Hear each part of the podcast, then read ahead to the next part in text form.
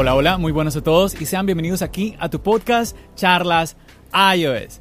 Y nos reunimos nuevamente como cada fin de semana para hablar, para charlar sobre la actualidad de Apple, sobre la tecnología. Mi nombre es John. ¡Empecemos!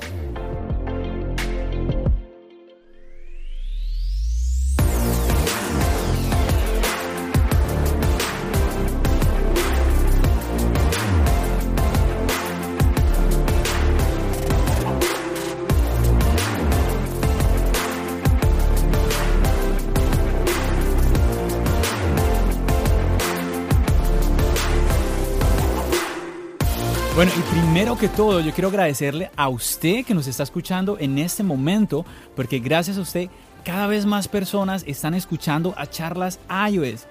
Y gracias a eso, a que usted comparte, a que usted disfruta el contenido que estoy creando en Charlas Ayudes, pues cada vez más personas conocen de este podcast y es por ello que tengo la fortuna de estar siempre acompañado y hoy pues no es la excepción. Hoy les traigo a alguien muy interesante y es de nada más y nada menos que de Cuba, de la isla y tenemos a Orlando de Cuba Git. Bienvenido Orlando. Hola John, ¿cómo estás? Eh, muchas gracias por invitarme a tu, a tu podcast. No, de verdad que te agradezco por aceptar la invitación, por estar aquí. Yo de verdad que muy contento de que tú estés aquí. yo les quiero contar a todos ustedes cómo conocí a Orlando. Orlando, yo creo que fue que él me escribió, si mal no recuerdo. Bueno, no recuerdo si fue que yo te escribí o tú me escribiste, pero lo que yo sí recuerdo claramente es cuando Orlando me contó que tenía un canal de YouTube. Y yo fui a ver el canal de YouTube y Orlando me cuenta que el contenido que lo, él hace es todo, todo, todo sobre dispositivos de Apple. A ver, no, no, lo que me refiero es que los hace con los dispositivos de Apple. Habla sobre los dispositivos de Apple, pero los hace enteramente con los dispositivos de Apple. Eso me pareció muy, muy interesante y Orlando, y me pareció súper interesante, fue por la calidad que encontré en tu canal. De verdad me sorprendió mucho, te lo dije desde el comienzo, me sorprendió muchísimo encontrarme la calidad de audio y video en tu canal cuando tú me contaste que todo lo hacías con el iPhone. Ah, cuéntanos un poquito. no, no, para nada, para nada. Bueno, cuéntanos entonces, Orlando, estás en Cuba y tú tienes un canal de YouTube que se llama Cuba Geek. Este canal pues es de tecnología y pues yo ya chequé eh, varios de tus videos. Es un canal que mm, tienes poco tiempo, ¿cierto? Eh, con este canal y es un canal que está enfocado en productos Apple. Sí. ¿Sí? Sí, bueno, a ver, es un canal que que creé con el objetivo de apoyar un poco la comunidad de Apple que hay en Cuba. En Cuba existen muchos usuarios, muchas personas que tienen dispositivos Apple, pero hay una gran desinformación con respecto a ello, porque la mayoría de los medios eh, de YouTube, de YouTube cubanos y, y los medios informativos eh, independientes, ¿no? que no tienen que ver con el gobierno, informan y crean y desarrollan aplicaciones y servicios solamente para los dispositivos de Android y nada para iOS. Entonces, eh, estuve en varios grupos de Telegram y esas cosas y contacté con muchos, eh, muchos usuarios que empezaron a crear comunidades pequeñas como iOS Cuba, como eh, Railab, diferentes, donde se reunían esos grupos de Telegram o WhatsApp para debatir sobre eh, también un poco como soporte técnico entre ellos para ayudarse con los trucos, con los problemas, cómo solucionar uno u otro. Y también para comunicarse entre ellos y compartirse, no sé, las actualizaciones de sistema, aplicaciones, ya sea de iOS o de MacOS y cosas así. Entonces se me ocurre la idea de crear un canal de YouTube, que es de los primeros en Cuba, eh, con solamente temática de iOS. Como yo soy un fiel usuario de Apple desde hace ya bastantes años, yo empecé con la MacBook Pro. Bueno, tuve una PowerPC primero, pero la primera máquina así como equipo principal fue una MacBook Pro 1.1, o sea, la primera MacBook Pro que, que salió al mercado. Y bueno, también tuve el primer iPhone, el segundo iPad, si mal no recuerdo y llevo muchos años, entonces puse a disposición de esos compañeros, de esos amigos, mi experiencia en, esos canales, en esos grupos, para ayudarlos, para apoyarlos. También tuve un taller, un tiempo tuve un taller de reparación de móviles y cosas así. Y entonces con todo ese apoyo de ellos creé este canal que lleva 38 días, cumple hoy de creado. ¡Wow! y decidí hacerlo sobre Apple, pero creado con el ecosistema de Apple. O sea, utilizo el iPad, eh, o sea, tengo un iPad Pro de primera generación, de segunda generación, el iPhone X, los AirPods y una MacBook Pro del año 2012, de esta de 13 pulgadas. Y entonces con solamente esos equipos, ah bueno, y el Apple Watch de tercera generación, con todos esos equipos son los que utilizo en mi día a día para grabar el contenido, para hacer las fotos de Instagram, para editar los videos, para todas esas funciones. Ok, ok. No, ya me contaste un montón de cosas así súper rápido, muy, muy, buenísimo, buenísimo. Pero ya, o sea, yo tengo que hacerte esta pregunta porque, a ver, acabas de decir que tiene tu canal 38 días, o sea, está salido del, del cascarón el canal. Y bueno, ya obviamente ya nos estás contando pues de que eres un usuario, eres un fan de, de todos estos productos de Apple y pues obviamente tienes el conocimiento, bien, entonces tienes el conocimiento, ya venías compartiéndolo con las demás gente y llegaste al punto de decir quiero compartir esto en YouTube, decides hacer el canal. Eso me parece muy normal. Lo que a mí no me parece normal de ti, Orlando, es que llegas a hacer el canal y lo, lo empieces con este nivel de calidad, Orlando. Y es ahí donde yo quiero preguntarte, porque para tú hablar con propiedad, como lo estás haciendo en los videos, tú tienes que ya haberte haberte preparado de alguna manera y ya lo explicaste porque dijiste, no, es que hace mucho tiempo uso los dispositivos, eh, yo arreglaba teléfonos también, uh, compartía con otras personas el conocimiento, que los trucos, entonces ya había una preparación. Pero ¿cuál, la pregunta que yo de una se me ocurre a mí hacerte es, ¿cuál fue la preparación para tú dar esa calidad que le estás dando a los videos con los dispositivos de Apple? Por ejemplo, tú me contabas que tú grabas los videos con tu celular, con tu iPhone, ¿es correcto? Sí. ¿Y con, qué iPhone los, los, grabas? Un, iPhone X. Con un iPhone X, ok. Perfecto. Dime, ¿cuál es ese secreto o cuál fue esa preparación para tú desde el primer video, el video número uno, poder dar esa calidad que estás dando? Bueno, a ver, en realidad la preparación viene desde un poco más atrás porque yo soy eh, artista visual y diseñador, graduado de la Academia de San Alejandro. y entonces tengo un poquito de experiencia en lo que se refiere yo sabía, yo sabía, visual. Y entonces he utilizado durante muchos años, he hecho, o sea, no es por eh, en plan de decir, hablar de mi carrera, pero he dedicado 10 años de mi vida al arte, a hacer pintura, fotografía, grabado, varias manifestaciones del arte y llevo los últimos 5 años de mi carrera, además de, haciendo pintura y grabado, haciendo fotografías solo con el iPhone. He hecho varias exposiciones internacionales, de hecho, he hecho, tuve dos el año pasado en Estados Unidos. Y todas son fotografías hechas con el iPhone, editadas, retocadas y dibujadas con el Apple Pencil, el iPad, aplicaciones como Procreate, eh, Affinity Photo y todas esas cosas. Entonces lo que hice fue trasladar todo ese conocimiento al audiovisual, o sea, al set, a las luces, a, a, las miniaturas de los videos, a los logos, a todas esas funciones que todo lo creé yo desde el comienzo, hasta la página web, que la diseñé yo, la creé yo en WordPress, eh, todo lo he hecho yo para hacerlo a mi gusto. ¿Eres un artista? Eres un artista, Orlando. Ahí está. Esto, Cuba Geek es Cuba Geek es el resultado de eh, el arte y lo, y lo audiovisual. Ahí está, perfecto, perfecto. Muy bien, muy bien. Esto está súper, súper, súper interesante y me, y me gustaría que una persona como tú, que pues tú lo acabas de decir, tú fuiste a la universidad, o sea, eres un profesional en esta materia. ¿Qué consejos les darías tú a todos los que nos están escuchando que tienen un iPhone en sus manos y dicen, oye, yo quisiera decir algo en, eh, crear contenido de alguna manera en una plataforma como YouTube, por ejemplo? ¿Cuál sería ese consejo que tú les darías para que puedan darle ese toque al video? Porque quizás muchas personas, quizás usted que, que me está escuchando, usted dice, no, es que yo necesito irme por una cámara porque es que el teléfono no me está dando la calidad que quiero. Yo ya he intentado grabarme y no, olvídate, este teléfono no me da la calidad.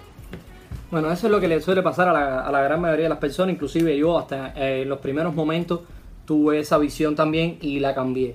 A ver, lo, lo, más importante es tener algo que decir. Cuando tú tienes algo que comunicar siempre se encuentran los medios. Pero ya yendo un poco más a la parte importante, que es la parte que la gente quiere saber, que es eh, los trucos y las cosas para poder conseguirlo, es investigar mucho, informarte mucho y tratar de sacarle el mayor provecho al equipo que tienes. ¿De qué manera? Las personas ven el iPhone y evidentemente cualquier cámara profesional del mercado va a grabar en mejor calidad que el iPhone. ¿Dónde peca el iPhone? El iPhone peca en la luminosidad de su focal, que no es tan luminoso como un focal de un ESO, entonces tienes que priorizar las luces, eh, priorizar los apartados importantes, tanto para la fotografía como para la misma grabación de video que necesitas. tienes que también tener en cuenta que mientras más eh, fotogramas por segundo sea la grabación, menos luz va a entrar en la grabación. Entonces, por eso recomiendo si vas a grabar con un iPhone, no trabajar a 60 fps, trabajar a 30 fps. O sea, hay varios trucos, pero lo más, lo más importante no es el equipo, sino es la capacidad que tú tengas para sacarle provecho. Porque como bien comentabas, todos los videos míos están grabados con iPhone, pero no todos están grabados con el iPhone X. Los primeros videos de mi canal fueron grabados con un iPhone 6S, o sea, un equipo más antiguo con menores. O sea, los cuatro primeros videos de mi canal fueron grabados con un iPhone 6S y el audio es con los AirPods, o sea, con los audífonos inalámbricos de Apple, que son los que uso. Los de primera generación, ni siquiera los que tienen cancelación de ruido, los Pro, ni nada, los de primera generación. Y dedicarle muchas horas a la edición de video, a la edición, o sea, al tratamiento visual y al tratamiento del audio, utilizar muchos plugins que reducen el ruido, sin hacer la voz robótica, varias cosas. Eh, Orlando, Orlando, hagamos una, una pequeña pausa ahí. Porque, primero, estás hablando del iPhone 6S. Sí. Estamos hablando del año 2015. Un dispositivo de hace 5 años. Sí. O sea, entendamos muchachos, ustedes que nos están escuchando, es que la tecnología avanza muy rápido. Y 5 años en el mundo tecnológico, eso es mucho tiempo. Sí, Estamos hablando de un dispositivo ya viejito. 5 años ya es un, ya son, es un peso ahí para el, para el dispositivo. Y me llama muchísimo la atención lo que dijiste de los AirPods porque todos amamos los AirPods, pero todos sabemos muy bien que una de las críticas más grandes a los AirPods es el micrófono. Es el micrófono. Y Sí. tú me estás diciendo que también el audio los grabas con el micrófono de los AirPods. El audio de todos los videos está grabado con los AirPods. ¿Cómo haces? No, simplemente me descargué una aplicación que Apple promocionó en el evento de lanzamiento del iPhone 11 y 11 Pro Max que se llama Filmic Pro, que es una de las pocas, o yo diría que la única, que te permite utilizar un micrófono, o sea, el micrófono de los AirPods de manera remota. Sea, para tú poder poner el teléfono a 2-3 metros de distancia para que el angular recoja la mayor información posible y que el audio vaya vía inalámbrica hacia el dispositivo y grabar en una sola línea de tiempo, o sea, tener audio y video en una sola pista para no tener que hacerlo independiente. Y tiene la opción de grabar el audio con los AirPods sin compresión, o sea, en AIF, que es el formato que utiliza sin compresión, y además tiene la opción también de habilitar el feedback, que es como para poder escucharte lo que tú estás hablando y saber si, si hay algún ruido ambiente, o sea, tener como una referencia ¿no? en los AirPods. Y luego, bueno, Claro. trabajar con algunos plugins de... Yo todo el audio lo trabajo en Final Cut Pro y ahí mismo utilizo los plugins para, bueno, para eh, realzar un poco la sonoridad, ¿sabes? Eliminar quizás algo de ruido, que no tiene mucho ruido porque tiene una cancelación bastante, pero bastante buena, pero siempre hay que hacerle algunos retoques. Ahí está. Bueno, yo creo que aquí tal vez usted esté pensando que últimamente estamos hablando un poco de lo mismo en Charlas Ayos, porque con Orlando yo creo que es el tercero, de manera consecutiva, el tercer, el tercer invitado que me está hablando de que crea los videos de YouTube con su teléfono. Con su teléfono. Pero me parece de mucha valía y yo quisiera que esto usted lo entendiera porque hay muchas personas, hay muchas personas con muchas inquietudes que, quisieran levantar su voz y decir algo. Yo quiero hacer algo con mi dispositivo o, o quieren hacer algo y piensan que so- de, de una u otra forma están pensando que ese teléfono que tienen en sus manos no les va a poder funcionar, no les va a poder funcionar. Y por ejemplo, yo sé que más, más de uno que ahorita escuchó hablar Orlando empezó como que, uy, no, eso, es- está utilizando tecnicismos, esas palabras raras, que el formato de audio no sé qué, que el plugin, que el software. No lo vea de esa manera. Obviamente Orlando, como es una persona que conoce, que se preparó, obviamente él empieza a hablar de estas cosas, pero lo que yo quiero que usted se quede con lo que Orlando acaba de decir es que él lo usó, usó el dispositivo y usted puede tranquilamente en, en- el canal de Orlando darse cuenta del resultado. ¿sí? Ahora, ¿cómo? La pregunta siempre va a ser, pero ¿cómo yo le doy ese plus a mi dispositivo? El primer paso que usted tiene que dar es tratar de usar el dispositivo. Cuando usted empieza a trabajar con el dispositivo y empieza a encontrar las falencias, los problemas, pues entonces empieza usted a buscar soluciones. Pero no empiece a pensar de que porque es que es la cámara de mi teléfono, que no, que yo que voy a poder grabar algo en el. Si yo veo a todos los youtubers eh, con, grabando con la Canon no sé qué, con la Panasonic no sé cuá, o sea, no, no, no, no. Algo, lo- miren que cuando yo le pregunté a Orlando, él dijo algo muy importante. Él dijo, lo más importante es tener algo que contar. Y es que esa es la clave. Piense que al final, más allá de usted seguir a un youtuber por la calidad de, de video que tiene o por la calidad del audio que tiene, es por lo que él está contando. O sea, el contenido siempre es la clave. Si nosotros vamos a ver a alguien en, no sé, 8K y con la mayor resolución en audio y está diciendo tonterías, olvídate. ¿Sí? Entonces, tenemos que tener en cuenta ese tipo de cosas. Entonces, yo pienso que es muy importante y me llama muchísimo la atención. Yo no sabía, esto se ha dado sin, sin yo planearlo realmente. Ahora tenemos a nuevamente Orlando de Cuba. La semana pasada tuvimos a María de Soriano Tech y la semana antepasada tuvimos a Sabina de Tech Crea todos estos tres creadores de contenido diciéndome, contándome que graban sus videos de YouTube con el teléfono. Bueno, yo Arieta, entonces entro a preguntarte, que yo creo que ya respondiste un poquito a la pregunta, pero te lo, va, a hacer directa. ¿Con qué editas? Bueno, eh, edito, la mayor parte del tiempo estoy editando en el iPad. O sea, las ediciones cortas, oh.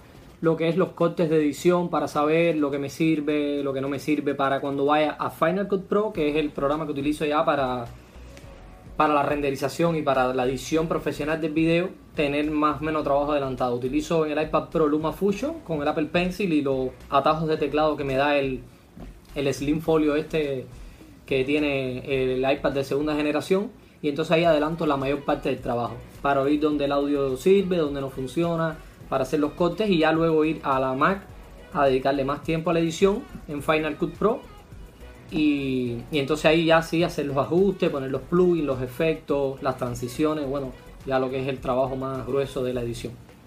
Ahí está. Bueno, ya ahí tú nos estás, ya, ya nos estás llevando a software profesionales, ya nos estás hablando de iPad Pro, nos estás hablando de, la MacBook, ya nos estás hablando de cosas ya mucho más allá del teléfono y está perfecto. Pero yo también quiero recordarles, por ejemplo, en el caso de charlas iOS, todos los, los, los video podcasts, el video, yo, yo también lo hago con el iPhone.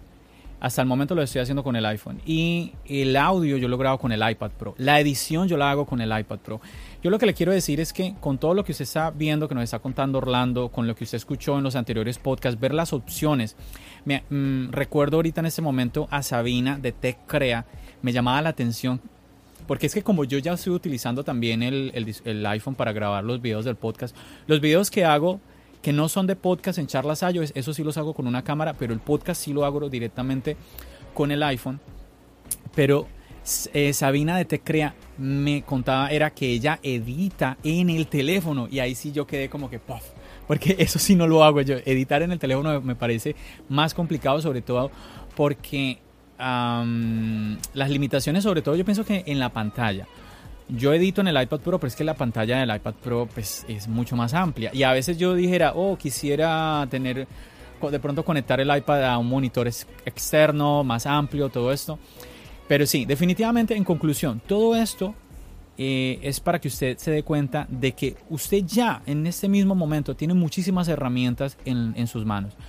Y quiero como hacer énfasis en esto porque muchas veces encuentro a personas como tú, Orlando, que están empezando un canal o que no están empezando un canal, que ya llevan dos años, tres años en un canal y tienen, tienen pocos suscriptores y yo me pongo a ver su contenido y son canales, son videos donde el audio no está cuidado, el video no está cuidado, eh, no hay una buena iluminación, mm, ponen música de fondo y la música está por encima del que está hablando que son cosas que yo digo, ah, ¿qué pasó ahí? Porque se, el contenido, de pronto tú dices, oye, me interesa lo que la persona está compartiendo, lo que quiere decir, pero la persona no está cuidando de, de estos detalles.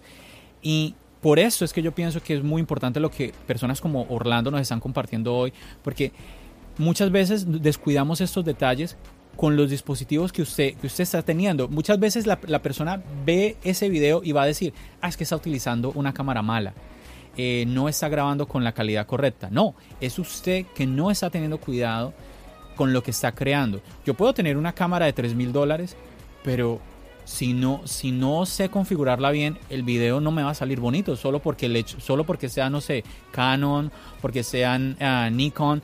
No. O sea, eso no es lo que me va a dar la, la calidad, es saber yo utilizar eh, ese dispositivo, sea cámara, sea teléfono, sea lo que sea, es, es como yo lo, lo use. Así que ese es el mensaje que queremos dar a todos ustedes que nos están escuchando. Si usted está pensando en crear algo, pero usted está deteniéndose porque no, es que yo no tengo una cámara profesional, yo no tengo un micrófono profesional. No, no, no, no. Usted no necesita, no necesita. Arranque ya. Si usted desea hacer algo, el momento es ya.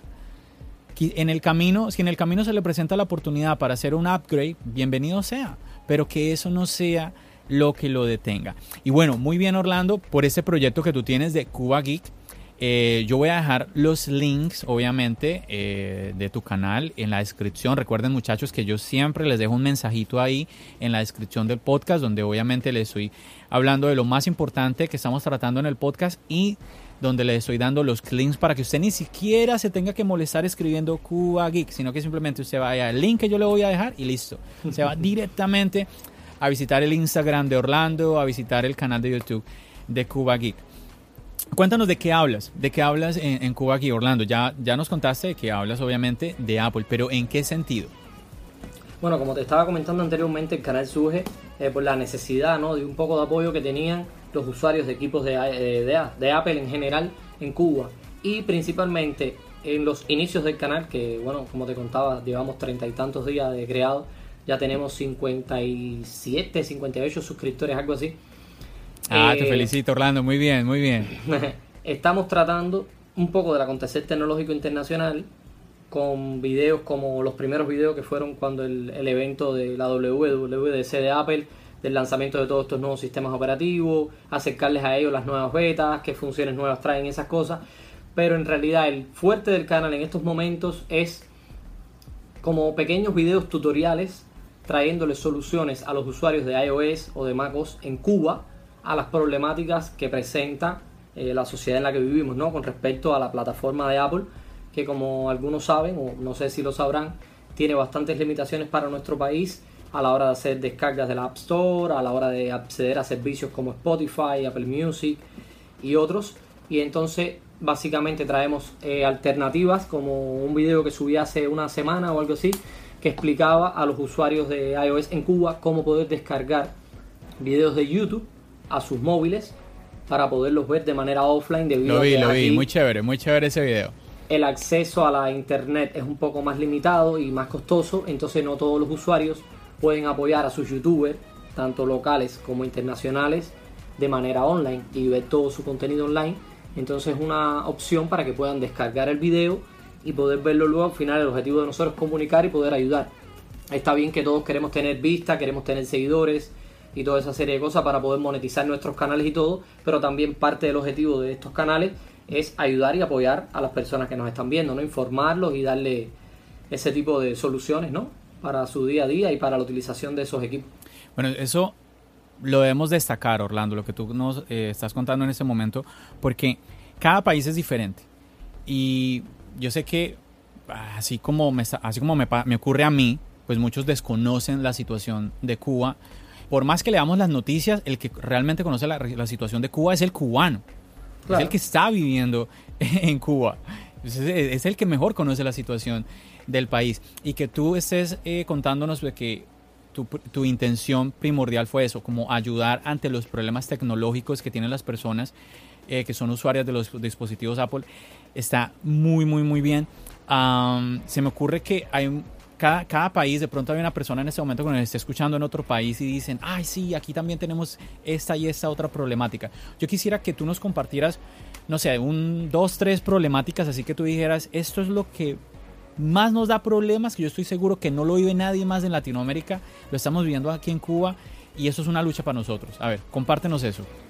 Bueno, a ver, el principal problema que tienen los dispositivos iOS en este país y por ende eh, uno de los que imposibilita que muchos usuarios se pasen a la plataforma Android y no compren tantos equipos eh, de iOS es el problema de las descargas de la App Store. Un ejemplo, si tú desde Cuba entras a la tienda de aplicaciones de Apple, ya sea desde el Mac o desde el iPad o desde el iPhone, inclusive desde el Apple Watch, que ahora en, en WatchOS 7 ya tiene su propia tienda de aplicaciones, e intentas descargar cualquier aplicación, te va a salir un error que dice que esa aplicación no está disponible para tu país o región y solamente se puede solventar o solucionar a través de una VPN. Utilizando una VPN en tu teléfono pero no funcionan todas las VPN ni todas las VPN funcionan en todos los momentos.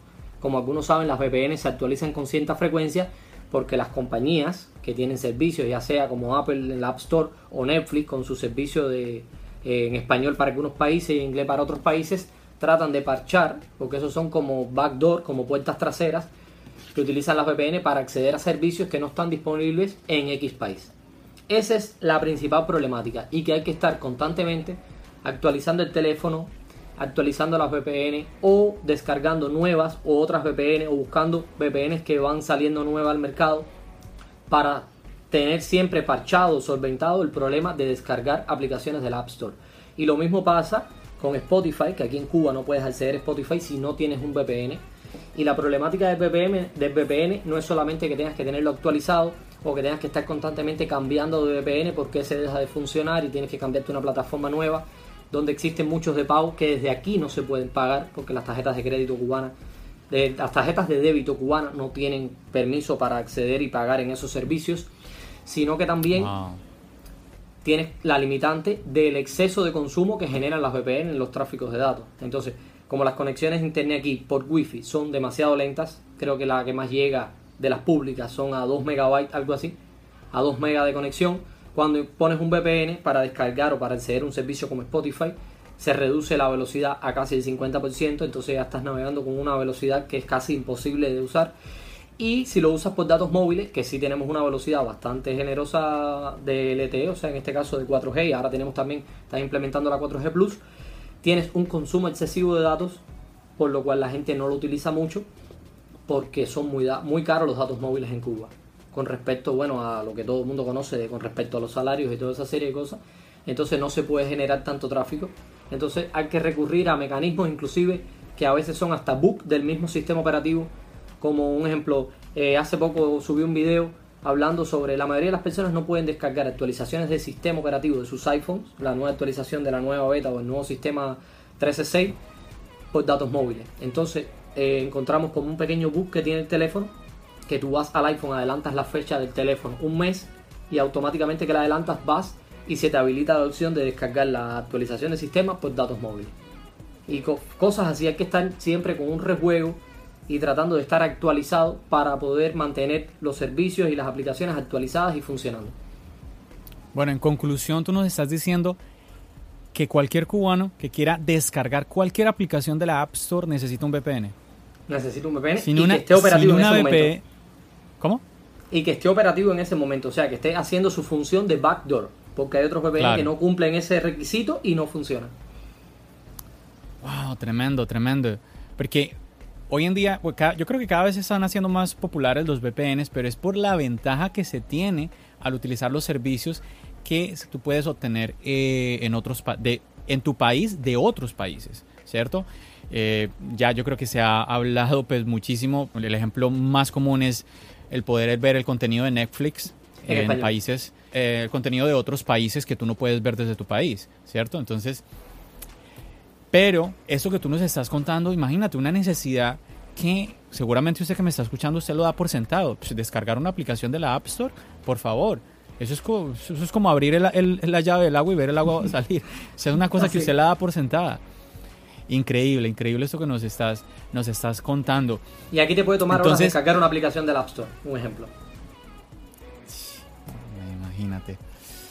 Bueno, ¿qué otra, qué otra de las cosas, eh, qué otro obstáculo se, eh, tiene que enfrentarse con un cubano, un cubano día a día? Ah, pero, pero espérame, tú me estás diciendo que en Android sí no hay ese problema entonces. En Android no hay ese problema, solamente ese problema solamente se ve aquí, creo que en LG en LG sí, en los teléfonos LG, que sí tienen algunas restricciones y necesitan de VPN para poder acceder a ciertos servicios de LG, pero porque vienen, eh, son teléfonos que vienen de operadores europeos y cosas así, que se liberan para poder utilizarlos en Cuba y casi siempre se quedan capadas algunas funciones y necesitas VPN para poder actualizar el software y cosas así. Pero con el sistema operativo Android no pasa. Con el sistema operativo Android solamente tienes que, en general, utilizar la VPN para poder, poder acceder a aplicaciones que no están disponibles en tu país o región, solamente. Por no, cosas legales o cosas así, entonces tú usas un VPN para acceder a una aplicación que está disponible, un ejemplo, en Turquía, como el Facebook, el Facebook Live o cosas así. y para eso sí se utiliza, pero en general un usuario de Android no necesita usar VPN. Pero la otra problemática grande que tenemos en iOS aquí en Cuba es que como la plataforma de iOS para su desarrollo, para desarrollar aplicaciones para la plataforma de Apple, exige un pago para tu ser desarrollador de esa plataforma, hay pocos desarrolladores de iOS y la mayoría de los servicios que se están implementando en Cuba, como la informatización de la sociedad, los pagos electrónicos y todas esas cosas, esas aplicaciones están disponibles para Android, pero no están disponibles para iOS. Entonces hay que buscar igual atajos, alternativas o aplicaciones que no te permiten hacer todas las funciones, pero te permiten hacer alguna de ellas. Como pagar la electricidad, pagar el, agua, o sea, el fluido eléctrico y esas cosas. Pero siempre se pasa más trabajo aquí con iOS que con Android. Wow, Orlando, yo, yo te estoy escuchando y automáticamente estoy pensando que una persona en Cuba para poder eh, utilizar cosas que son como tan asequibles para, para una persona normalmente, tiene que ser casi que un técnico en, el, eh, en tecnología. Imagínate todas las cosas que tú me estás contando que, que, tienen que saber. Es increíble, es increíble. De verdad que muchas veces como que no, no valoramos las cosas que tenemos a, a, un acceso como tan fácil, ¿no? Imagínate lo, lo que tú estabas hablando del tema de, los pagos, de las tarjetas de crédito, de wow, es, es impresionante. Definitivamente que tenemos los seres humanos que apreciar lo que tenemos en el momento, en el momento, de verdad que siempre como que estamos viendo los beneficios que tiene el de la mesa de al lado y no nos estamos dando, no nos estamos dando cuenta de lo que nosotros estamos disfrutando ya en el momento.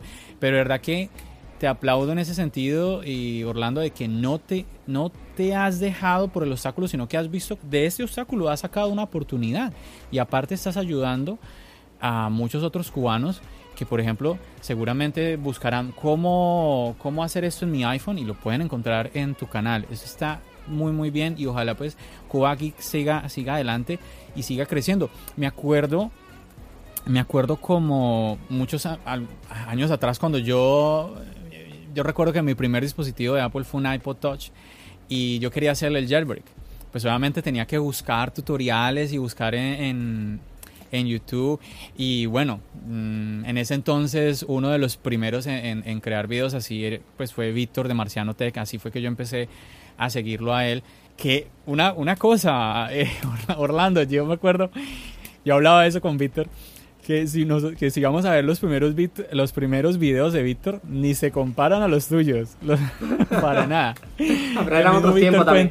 Eran otros tiempos. Claro, eran, otros tiempos, obviamente. Pero es que eso es lo, eso es lo genial. Y, bueno, y no sé por qué ahorita estoy hablando de él, pero eso es lo genial de que Marciano en ese momento no tenía la, no, la tecnología de él en ese momento, cuando él empezó su canal, no es la tecnología de ahora. No es la tecnología de ahora, pero igual eso no lo detuvo a él eso no lo detuvo a él. ¿sí? Y eso yo pienso que nos tienen que nosotros servir como ejemplos, como para pensar, pensar en qué es lo que, qué es lo que me está deteniendo a mí. ¿Qué es lo que me está deteniendo a mí para poder dar esos pasos que, que quiero dar? De verdad que es increíble todo lo que tú nos estás contando como creador de contenido con tu canal Cuba Geek y la situación que nos estás contando también, que nos estás compartiendo como cubano. Pero bueno, yo quisiera también y preguntarte un poquito, Orlando, ya como usuario de la marca, ¿sí? Como usuario de Apple, ¿por qué tú, con todos esos problemas que estás viviendo en Cuba como usuario de Apple, sigues yendo por, yendo por la marca si me acabas de contar que muchos problemas no los tendrías si fueras usuario de Android? Bueno, a ver, eh, te explico. Eh, te voy a hacer una pequeña anécdota sencilla de por qué yo me cambié a la plataforma a la plataforma de Apple.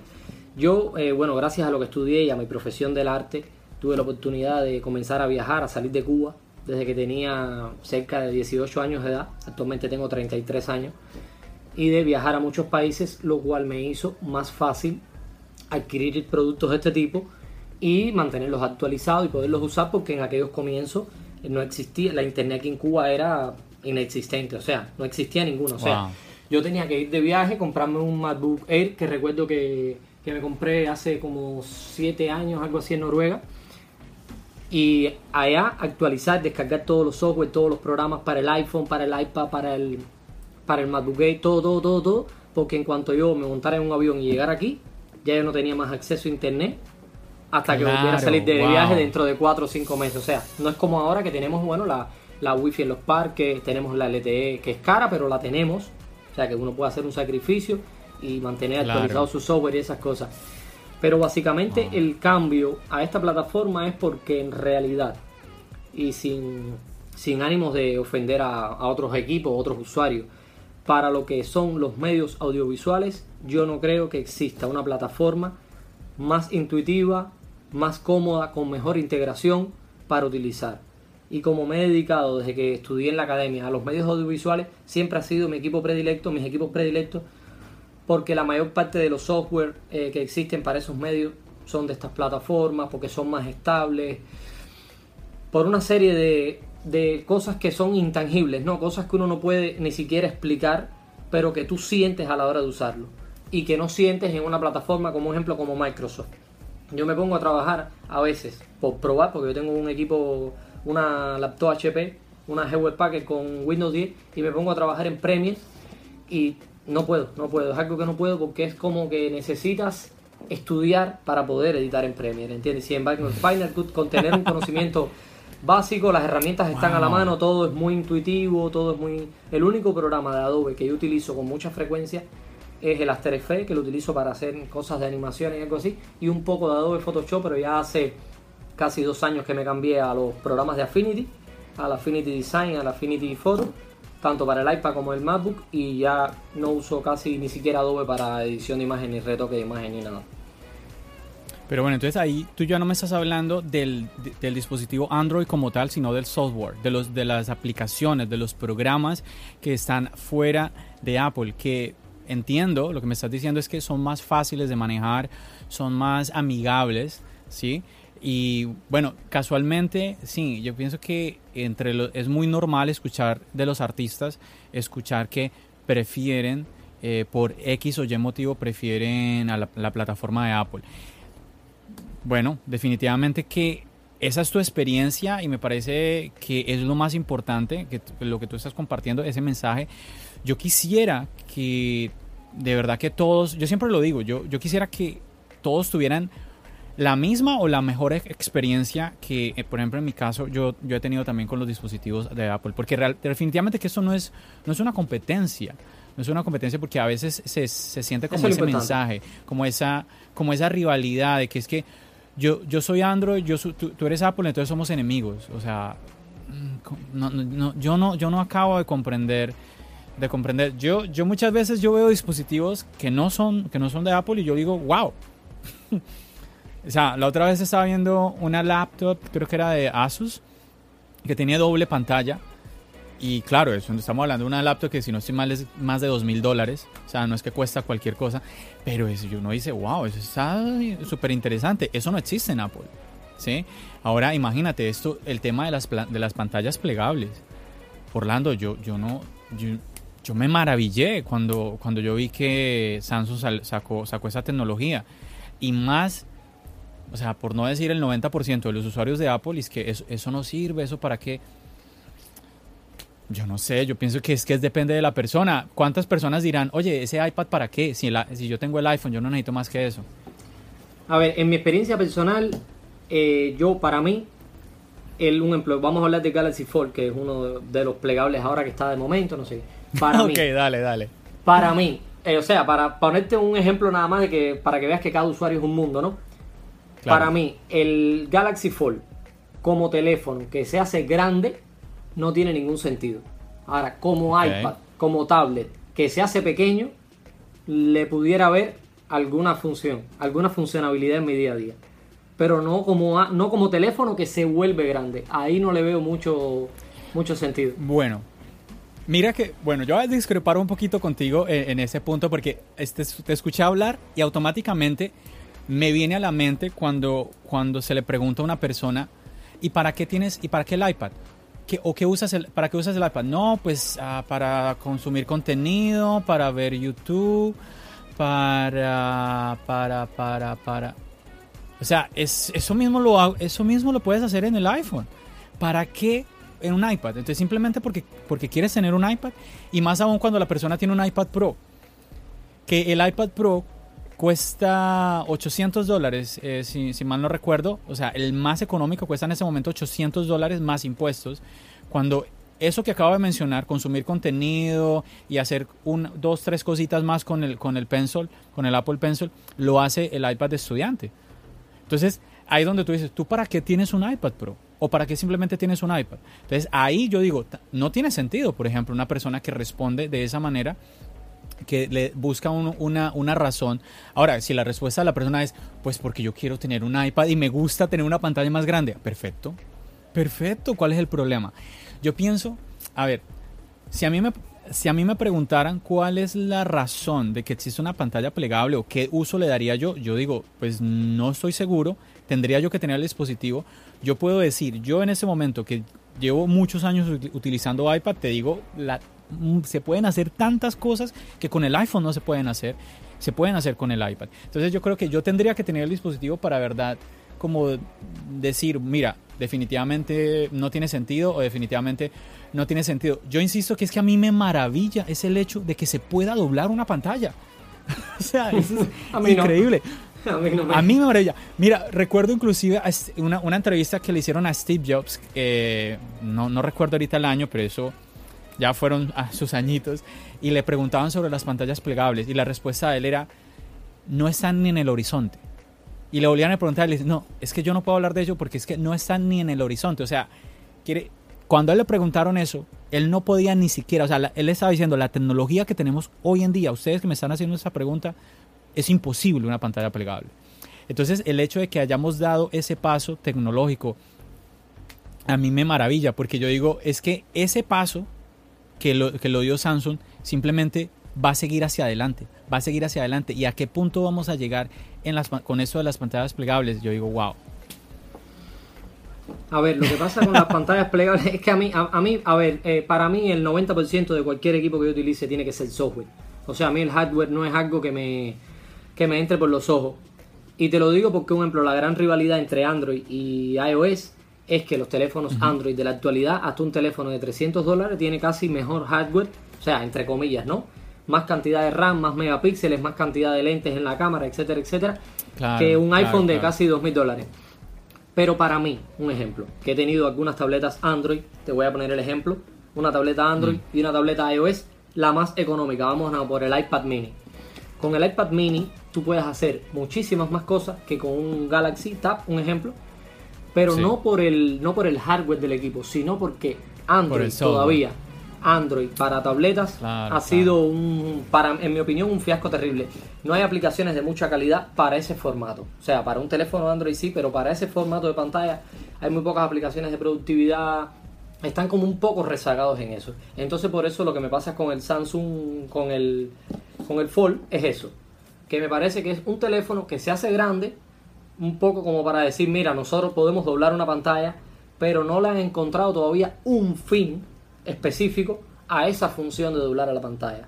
Y hasta que ese fin no se lo encuentre, no tenga un objetivo dentro del equipo, para mí no, no tiene ningún valor. O sea, sí, el valor de que lo lograron, de que la tecnología avanza, todo esa, ese valor sí lo tiene. Pero un valor para mí como usuario para usarlo, no se lo veo. Bueno, claro, es que, claro, cuando tú ya estás hablando de software, bueno, yo que, yo que siempre he utilizado iOS, no, no puedo juzgar a Android, pero pues yo te la yo te la tengo que dar. O sea, es que iOS, yo, yo me siento muy cómodo en iOS.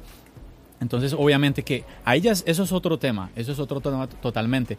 Pero yo te digo, con lo que tú me acabas de decir, si yo, si yo me imagino en un futuro un iPhone que se dobla con iOS, a mí me haría ojitos, a mí me haría ojitos, la verdad. Eh, pero eso es otra cosa porque ya tenemos un bagaje de lo que es capaz de hacer un iPad sin doblarse. Y además Apple tiene la costumbre de que es verdad que llega tarde, bastante tarde a casi todos los frentes, pero cuando llega e incluye alguna funcionalidad en sus equipos casi siempre le da alguna utilidad.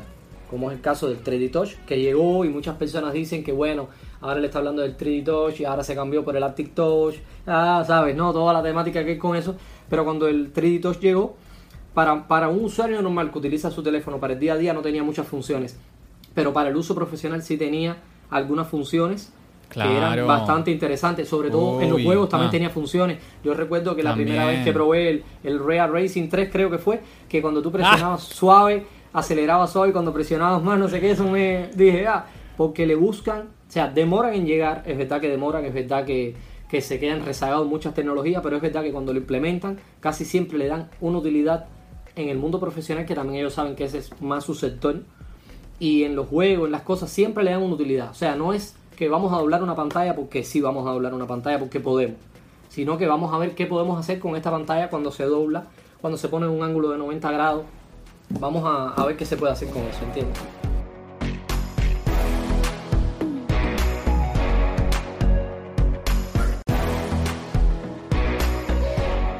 Bueno, me, me gustó fue que no, dij- no dijiste la- esa frase de que, ¿cómo, ¿cómo fue? Que se demora, pero cuando llega, llega bien.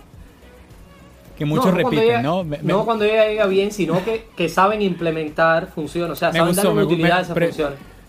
Me gustó porque escucho mucha gente diciendo que eso, que cuando que Apple se demora, pero cuando llega llega bien y lo hace como nadie, como ninguna otra. No, yo y no la verdad es que, que no sea ha sido así. Apple Yo no creo que no sea ha así. sido así. Entonces me Porque gustó, tiene una me gustó filosofía más como- diferente. Sí, sí, sí. Y de pronto usted que me, está escuchando, no, no, no se moleste, no se moleste. Recuerde que esto es charlas iOS. Aquí estamos hablando y porque disfrutamos de la marca. Sí, o sea, aquí no nos estamos viendo así, eh, como que queremos atacar a Apple por el estilo. No, no, no, no, no. Usted tranquilo, usted tranquilo. Lo que pasa es que hablamos la realidad. O sea, tenemos que ser realistas. No nos podemos eh, olvidar del primer Apple Watch, por ejemplo. Sí, que sin alargarnos muchos sufrieron lo que fue el primer Apple Watch. Sí, yo te digo, yo, yo llegué al Apple Watch con el Series 3. O sea, yo llegué, pero en el paraíso yo con el Series 3. Sí, pero no, El escuchaba mucha gente extremadamente sufriendo. lento, eh, la batería era un... ah, increíble. ahí Pero está, ahí está. voy a, a romper una lanza en defensa de Apple.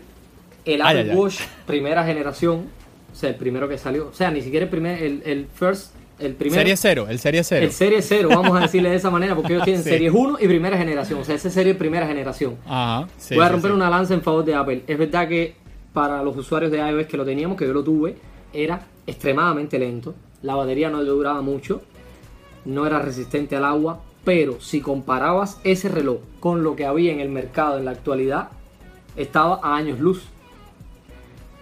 Android no tenía un sistema operativo ni remotamente cercano a lo que era capaz de hacer ese Apple Watch con todo lo lento que era. Recuerda el Galaxy Tú Watch me estás del diciendo momento. que tú me estás diciendo que mientras los de Apple estaban sufriendo con, con esa espera eterna en el Apple Watch, los, los de Android estaban sufriendo más.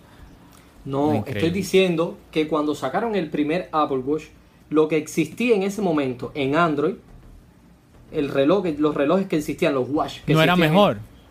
No eran mejor que ese Apple Watch. Por eso, o sea, la estaban pasando peor. Por Entonces eso. ellos que los que estaban utilizando el, el- el Apple Watch. Wow. De hecho, recuerdo que Bueno, Android, igual, en ese eso- momento el Android de esos relojes era eh, muy básico, no tenía ni siquiera para instalar la aplicaciones, venía con aplicaciones predefinidas, dos o tres cosas que podías hacer y, y no mucho más. Wow, tremendo. Pero bueno, igual eso, eso yo, yo siento que igual no le quita a que de una u otra forma Apple, con el Apple Watch prometía algo que al final lo que te da era un estrés ni el, trem- ni el tremendo. Esperando hay que cargar a que no sé qué. Imagínate abrir la aplicación del clima y, o sea, más, rápido era sacar el teléfono y listo, Sí. ya la vi. No, era más Olvídate. fácil llamar al parte meteorológico y que te lo dieran. ahí está, ahí está. Pero bueno, afortunadamente eso ya quedó en el pasado. Bueno, imagínate, Orlando, ya llevamos un muy buen rato del podcast y yo quisiera preguntarte sobre, a- sobre algo de la actualidad de Apple está candente. Yo creo que es obligación que lo, que lo toquemos. Sí, sí. Y es sobre este choque de titanes, este choque de trenes que estamos viviendo ahora entre Apple y Epic Games con la salida de Fortnite de la App Store. No sé qué tú quisieras compartirnos al respecto, Orlando. ¿Cómo tú ves todo esto que estamos viviendo ahorita? Bueno, a ver, eh, yo he, he estado leyendo un poco, hay mu- ah, sobre todo hay muchos chistes y muchos memes con, con, con respecto a... Claro, claro, Sabe que la que gente eh, tiene problemas, pero le saca siempre el chiste a, la- a los problemas. A ver, yo eh, básicamente este tipo de problemas casi siempre lo miro de cara al usuario. Porque al final yo soy un usuario y yo no Claro, me beneficio, no me beneficio económicamente de ningún litigio ni de ningún ninguna de las cosas que hacen ni Apple ni Epic Games. Exactamente. De cara al usuario, eh, tengo varias opiniones. Una que evidentemente afecta al usuario. Pero también tengo algo que comenté hace unos días en Twitter y varias personas me dijeron hater y que siempre estaba defendiendo a Apple y cosas así. pero yo creo que hasta cierto punto tengo razón, porque, por ejemplo, cuando Epic Games, eh, recuerdo que fue, no recuerdo ahora en qué año fue esa Keynote, pero recuerdo que Apple eh, hace el lanzamiento de Unreal Engine y Epic Games con la tecnología Metal para sus nuevos iPhones y esas cosas. Estuve viendo eh, un pequeño fragmento de esa Keynote que vi en la computadora y que también creo que después Marciano Fon compartió eh, sobre Apple, eh, cómo lanzó Epic Games y no sé qué. Y luego, con el tiempo, vino Fortnite. Fortnite, cuando se lanzó en, en iOS, evidentemente tuvo que cumplir con los requisitos y firmar un contrato con los requisitos y los requerimientos que, que pone Apple, ¿no? Entonces, me parece un poco injusto que viendo el éxito que ha tenido esa aplicación, porque creo que a la semana creo que había roto ya varios récords, inclusive el récord de, el récord de, de la aplicación Mario, del juego Super Mario este que fue tan popular y que había roto récords de descarga.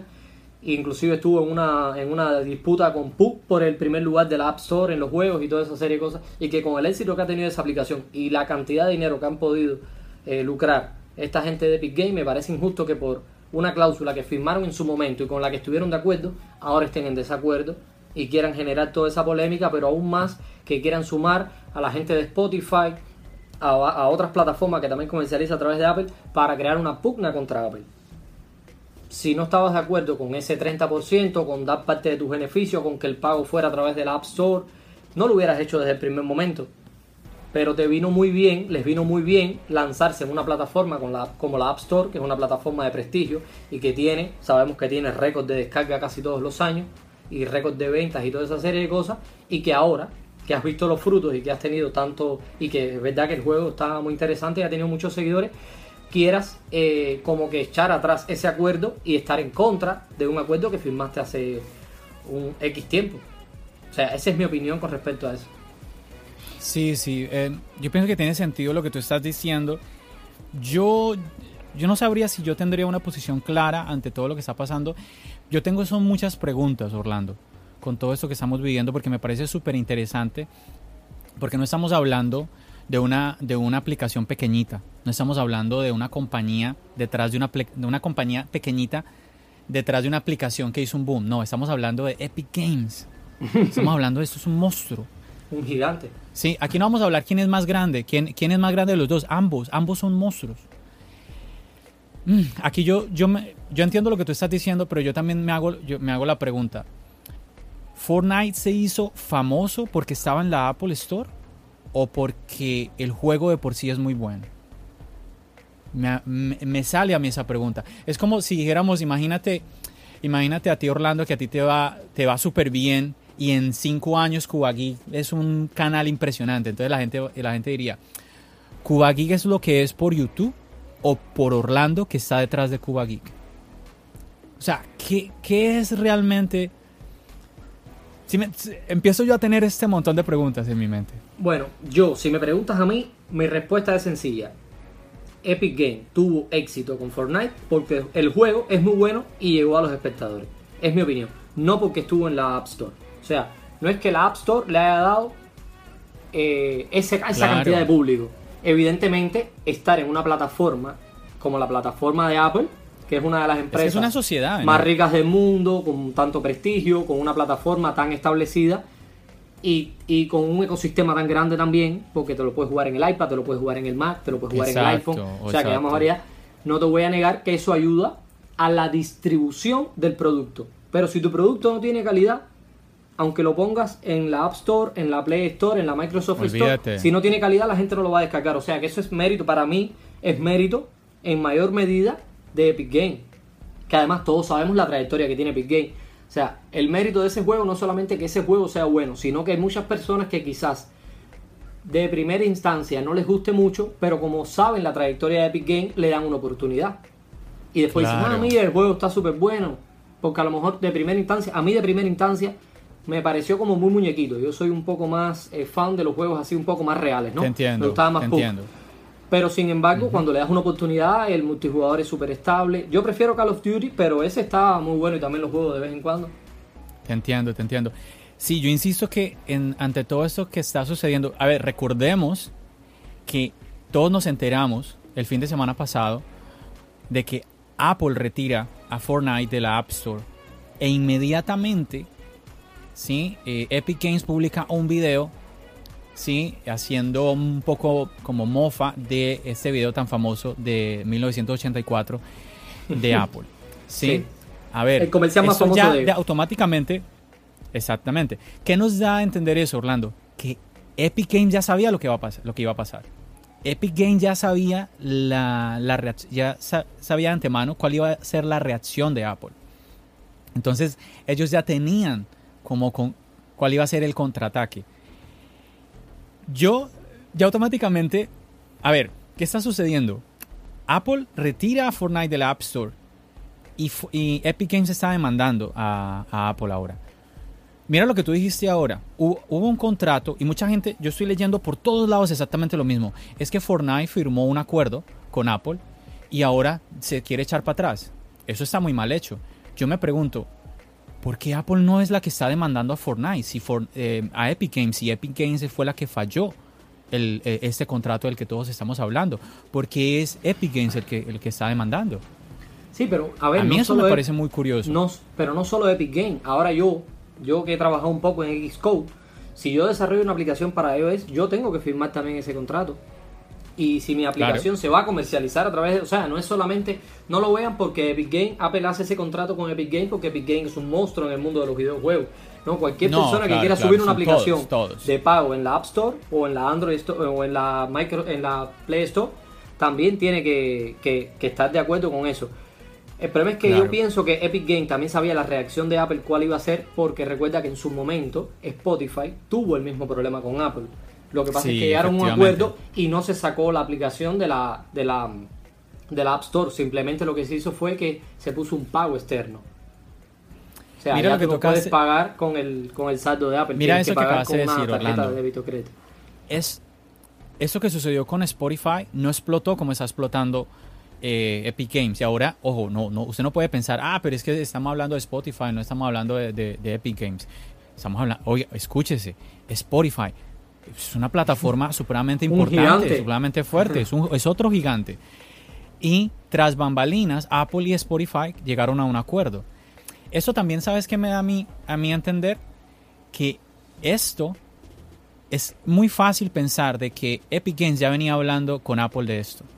Eso no fue como que alguna campaña de marketing, algo para crear un poco de ruido. No, no, no, no, no estoy, no estoy seguro de eso, pero a lo que quiero o lo que quiero decir más bien es que Epic Games ya venía hablando de esto con Apple y al no haber un tipo de acuerdo, al no llegar ninguna de las partes a un acuerdo, pues hacen esto. Esto no fue como que, no, pues un día se levantaron los de Epic Games y, quisieron hacer esta jugada que ya todos la conocemos de que eh, le daba la opción al usuario de no pagar directamente eh, a, a, través de la App Store, sino pagar hacer, hacer el pago fuera de la App Store y de esa manera pues ya pues Apple no iba a recibir la parte de la ganancia que se estaba llevando, que es un 30%, y que es lo que ahora todo el mundo está discutiendo, que, que si es mucho, que si es justo.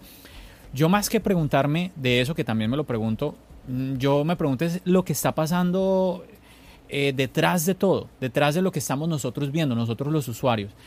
¿Qué, qué sucedió antes de que, em, de que Epic Games decidiera hacer esta jugada con, con Fortnite? ¿Cuáles fueron las conversaciones? ¿Por qué no llegaron a un acuerdo? ¿Cuál fue la intención real de, de Epic Games al preparar todo esto. Ya el mismo día tenían una demanda larguísima que se hizo famosa. Todo el mundo tiene acceso a leer esa demanda, que son muchísimas páginas. O sea, todo estaba ya preparadísimo. Y ahora estamos viendo otro, otros movimientos que nos es, pareciera una jugada, una, una partida de ajedrez. Ahora juega Apple, ahora juega el otro. Jaque. Está, está muy interesante, pero yo insisto, lo más interesante de todo eso es lo que yo no estoy viendo en las redes sociales. Yo no estoy viendo que la gente se pregunte esto que nosotros estamos hablando en este momento. Más allá de que, oye, es que eh, Epic Games faltó al contrato de Apple. Y yo siento, ¿sabes que me da la impresión de que Epic Games es como que no, como si no estuviera haciendo esto por el dinero? Sí, como que buscara, buscar algo más. Porque hombre, sabemos de que todas las empresas quieren dinero, pero es que Epic Games es un grande, es un grande y sí, usted puede pensar, ya llevaba mucho tiempo pagando este 30% y, y ahora ¿por qué no le gustó? Tiene que haber algo detrás, hay algo que no, que no estamos viendo, hay algo que no se nos está contando porque Epic Games, después de pagar por tantos años ese 30%, pues ahora dice, no, ya no estamos de acuerdo con ese 30%, no nos parece de que por en nuestro juego Apple tranquilamente se esté llevando 30%. Yo pienso que hay algo, tiene que haber algo detrás, porque es que son muchos años que Fortnite ha estado en, la App Store Orlando. Así que son muchas preguntas que de verdad que me, vienen a mí. Sí, sí, con, respecto a lo que estábamos hablando de Epic Game, coincido contigo en eso. Pero sobre todo me preocupa que veo una Apple a la que no estoy acostumbrado a poco agresiva. O sea, normalmente Apple cuando otras compañías arremeten contra ella, enseguida toma cartas en el asunto, también demanda, hace cosas, pero veo a Apple como muy incipiente esta vez, ¿no? Eh, ellos demandan a... ¿En serio? Pero yo, la yo antes la estoy viendo... Yo ahora la estoy... Pero yo, todo lo contrario, la estoy viendo de armas tomar. Imagínate, le, le, dio, le, puso un ultimátum ahorita a, a Epic Games. Si no cambia la aplicación de Fortnite como estaba antes, prácticamente Epic Games va a tener que sacar todos los juegos que tiene en la App Store, no solamente Fortnite. Sí, porque está hablando de, quitar un Real Engine, casi todo lo que tenga ese motor gráfico en realidad. O sea, no solamente Epic Games. Eso está perfecto, pero ahora compara esa Apple con la Apple que siempre... Sí, sí, compara esa Apple con la Apple que siempre está en litigio con Samsung, un ejemplo, por patentes y por cosas. Yo en realidad estoy extrañado con el movimiento de Apple porque, no sé, me esperaba algo diferente. Esperaba que fuera más eh, mediático el show y cosas así, porque no sé, es que veo, me pasa veo, algo raro, veo algo raro en toda esta... ¿Sabes qué me extraña, Orlando? Lo que te estaba diciendo ahora, ¿por qué Apple no demanda a Epic Games por incumplimiento de contrato? Por eso. Hay algo, yo insisto, hay algo detrás que no estamos viendo, que no estamos viendo. Y no, y no sé, quizás Mira, quizás sí, quizás eh, puede que sí, puede que el 30% sea, sea, sea injusto y eso que está haciendo Epic Games sea de alguna manera un movimiento donde Epic Games esté, no sé, sacrificándose para cambiar de alguna manera. Yo no sé, definitivamente que yo no tengo una posición clara. Como te digo, tengo muchas inquietudes, muchas preguntas. Mira, te voy a poner un ejemplo. Todos sabemos de que aquí en Nueva York las rentas, todo el mundo sabe que las rentas son una de las cosas más salvajes que hay. A veces podemos llegar a pensar que son hasta inhumanas, porque es muy costoso la renta en, eh, Nueva York. Mm. Pero es lo que es. ¿Cómo hacemos para cambiar eso? Es una cosa que uno diría, oye, es que es injusto que haya rentas tan costosas en, Nueva York. Entonces, ¿cómo, ¿cómo hace uno para cambiar una situación de eso? Uno diría, ay, claro, si todos los inquilinos no pagaron, ya los dueños bajarían las rentas. Claro no, no, sé si me, entienden la, analogía que estoy tratando de hacer. Ojo, no estoy, no, no me siento, no me siento en este momento, y usted que me está escuchando, no, no, hey John, ¿qué te pasa? ¿Estás a favor de Fortnite? No, no, no, en este momento créeme que no, no, no me siento como con todas las cosas claras en mi mente para decir estoy a favor de Apple, estoy a favor de Epic Games. De verdad que estoy como ahí en el medio, estoy como, soy un usuario con un montón de dudas en mi cabeza, con un montón de preguntas. Y de verdad yo estoy a favor de los mm, usuarios, que son los afectados yo creo en realidad. Debemos estar, claro, claro. Yo de verdad que yo espero es que con esto que está sucediendo, eh, el resultado sea positivo para nosotros. Que al final eso, no sé, no sé, como que algo ocurra que nos favorezca de alguna manera a, nosotros, a nosotros los usuarios. De momento el precio de los iPhone ha subido. De momento el precio de los iPhone ha subido astronómicamente. Hay iPhone publicados a la venta con Fortnite en 10.000 y en 15.000 dólares. Eso es, una locura. ¡Qué locura! Es que eso eh, yo pienso que eso es lo, eso es lo chistoso y lo más, y lo interesante de todo esto que está sucediendo, Orlando. Increíble, esas cosas tan curiosas. Valen más caro que los rebrand, eso que hace Caviar. 10 mil dólares. No, no, no, increíble, increíble. Bueno, Orlando, definitivamente que sí, vamos a ver qué sucede con este tema que está muy, muy interesante, está muy candente. Vamos a ver qué otro contragolpe, qué otro contraataque viene de Epic Games, qué otro contraataque viene de parte de Apple. Pero sí, definitivamente que hay muchas cosas que no estamos viendo, que solamente las conocen aquellas personas que de, verdad están detrás, detrás de bambalinas, ¿sí? Cosas que solamente Tim Cook está viendo que nosotros que queremos a Apple, que apoyamos a Apple, no las estamos, no las estamos viendo. Pero al final, como tú dices, nosotros tenemos que irnos por el usuario, por el usuario definitivamente. Y yo creo que por eso es que nosotros apoyamos a Apple, porque Apple de una u otra forma ha tenido cuidado de nosotros los usuarios. Si Apple fuera una compañía que no cuida del cliente, olvídate, olvídate. O sea, siempre estamos hablando de que Apple de una u otra forma trata, trata de cuidar del cliente. Y es que tiene, tiene que ser así. Es que es lo más inteligente que, que, hace Apple porque es que Apple es Apple pues por nosotros, porque nosotros estamos apoyándola. Y bueno, y sí, efectivamente Apple, Apple hace muchas cosas bien, no las hará todas bien, pero muchas sí las hace bien. Y ahí por eso nos tiene a nosotros disfrutando de los productos, disfrutando de su sistema operativo, esperando que ya ahorita viene iOS 14 y la Golden Master y todo el mundo esperando que la podamos descargar y esperando a que si al fin va a ser en septiembre o si, o si va a tocar a esperar a octubre con John Prosser diciendo que no, que ya la, la presentación del, del iPhone no va a ser en septiembre, va a ser en octubre tantas cosas que están pasando y que bueno, es muy normal por este año que siempre lo es un año muy loco y es muy normal que las cosas cambien. Yo la verdad, yo siempre, yo, lo he dicho, por ejemplo, ahorita que acabo de mencionar lo de la presentación del iPhone, yo siempre lo he dicho de que lo normal es de que el iPhone salga ahorita, la, presentación sea en, septiembre, la fecha de, venta al, público, ni idea, pero lo normal sería, ahora, si no es en septiembre y termina siendo en octubre, como lo dijo John Prosser, pues no tampoco me extrañaría. Me sentiría triste porque yo sí quiero ya ver cómo va a ser el nuevo iPhone, la verdad. Pero si es en octubre, pues ni modo. Yo, yo de verdad que lo entendería porque es que es un, es un año único. Es un año único por todos los problemas que están sucediendo. Pero aún así yo sigo pensando que, la, que el evento va a ser en septiembre porque... Ojalá, ojalá, ojalá. Ellos al, final, ellos al final para el evento lo que necesitan es un, un solo equipo. No necesitan tener una producción masiva de él y pueden hacer perfectamente, porque aparte no sería la primera vez que se presentaría un iPhone en septiembre, estaría a la venta en octubre. ¿Me entiendes? O sea que no necesariamente tendrían que cambiar la fecha el de la iPhone. El iPhone que tú tienes, Orlando, salió a la venta el 3 de noviembre. Sí. Imagínate. Exactamente. Entonces, sí, no, no, no es de extrañarse. Yo, la verdad, yo incluso, insisto, no me extrañaría o no, no me sorprendería mucho si la presentación no se hace en septiembre, que así ha sido históricamente. La presentación de los iPhones históricamente ha sido en el mes de septiembre. Pero si se atrasa, porque ahora el, ese es el rumor de que John Prosser publicó en su Twitter de que el iPhone, la presentación va a ser la semana del 12 de octubre. Si es así, pues yo, mm, yo me voy a sentir es triste de, no, de tener que esperar hasta octubre para poder conocer cómo va a ser el iPhone de este año. Sí, pero también estuve viendo, creo que ayer en la mañana hoy en la mañana, una filtración también de un canal que se llama Solo iPhone y de un canal de Telegram que se llama, creo que hay Hackku. Bueno, no sé, discúlpeme porque no sé, no recuerdo bien el nombre ahora, que ha filtrado también algunas cositas así interesantes. Que ya Apple estaba grabando. Dame buenas noticias. Que ya Apple estaba grabando el evento. O sea, filtró como que Apple estaba haciendo grabaciones del evento que supuestamente se iba a lanzar en septiembre. O sea que si lo están grabando, no necesariamente, como no va a ser en vivo como en el caso de la Keynote, va a ser un evento grabado que luego se va a publicar porque ni siquiera va a haber eh, público en la sala. Eh, no creo tampoco que sea necesario. El, el iPhone que, que, está en producción ya está en producción.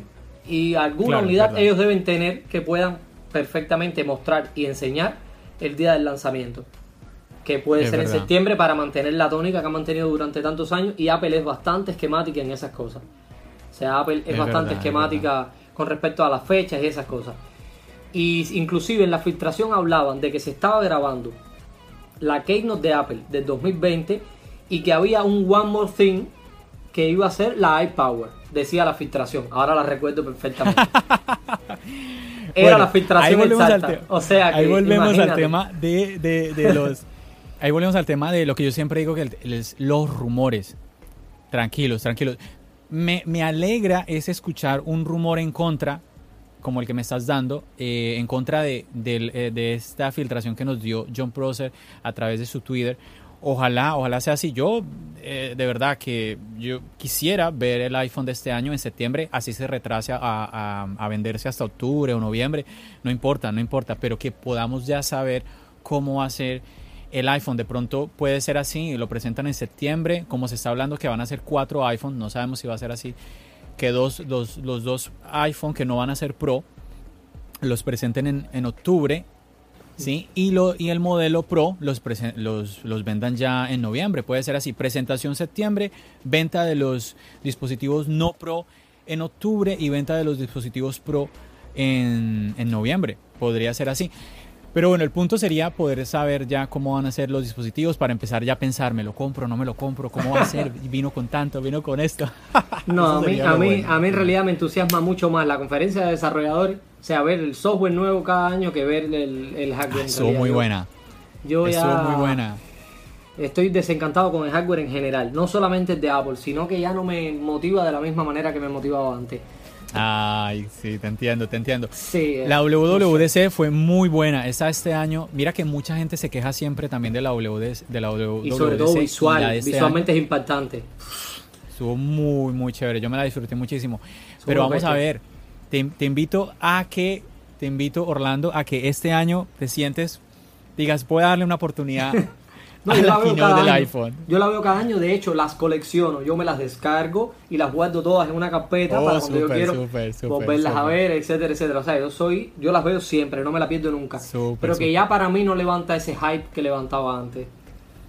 Bueno, espero, espero de que cuando, cuando charlemos después de la keynote de, de este iPhone, te escuche decir, wow, estuvo buenísimo, wow. ojalá, ojalá, ojalá. Ojalá, ojalá, sí, porque esa es la idea de que tanto Orlando como ustedes que nos están escuchando, como yo, pues todos nos la disfrutemos. Las keynote de Apple son, son muy especiales. Apple yo pienso que se esmera por mostrarnos todo lo que puede, podemos hacer con los productos. Hay cositas pendientes que no nos mencionaron, como el escáner LiDAR, que de nada se habló en la WWDC y esperamos de que pues se mencione algo de esto en una de las keynote y obviamente pues la que viene que es la del iPhone de este año. Pero bueno, no, no, no nos queremos alargar, alargar más, Orlando. Ya se nos fue el tiempo del podcast. De verdad que pasó muy rápido y te quiero agradecer enormemente por haber participado, por haber estado aquí eh, acompañándome y pues a ustedes que nos están escuchando, pues haber estado todos juntos ahora compartiendo la historia de Cuba Geek, de cómo fue este canal, de por qué es que Orlando eh, tiene, tiene esa calidad de contenido que le está dando a su canal con los dispositivos que tiene sin estar pensando en una cámara de 3 mil o 4 mil dólares ni nada por el estilo. Me parece de muchísimo valor todo esto y buenísimo lo que compartimos ahorita como usuarios que somos, porque eso es lo que es Orlando, eso es lo que soy yo, John, usuarios de, de la marca y compartimos esto. Mira, esto que está sucediendo, esto es lo que está pasando y usted que nos está escuchando.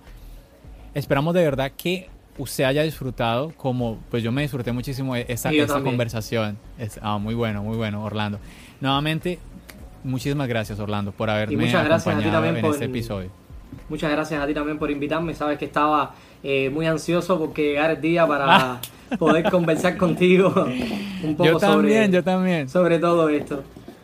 Y muy agradecido también, bueno, a los oyentes, a los oyentes, a las personas que nos ven de, de cualquier parte del mundo que sea. Ya saben, aquí tienen eh, charlas para cuando quieran.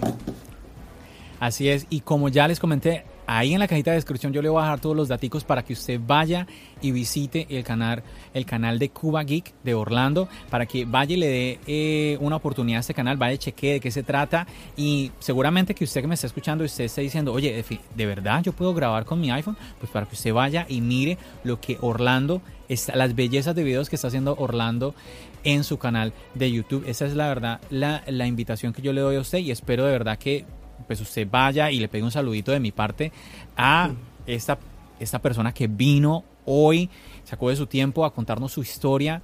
De verdad que muchísimas gracias nuevamente Orlando. Y bueno, como les comenté, ahí hay todos los links en la cajita de descripción para que usted vaya y conozca un poquito de este canal de YouTube, de este creador de contenido. Bueno, Orlando, yo pienso que no siendo más, nos vamos a despedir agradeciéndole a todos, a todos los que nos acompañaron en este, el episodio número 47, acercándonos rapidísimo ya al episodio número 50. ¡Wow! ¡Qué emoción! De verdad, muchísimas gracias a todos ustedes y a ti nuevamente, Orlando. Muchas gracias a ti también y gracias a todos los oyentes. Nos despedimos. Bendiciones.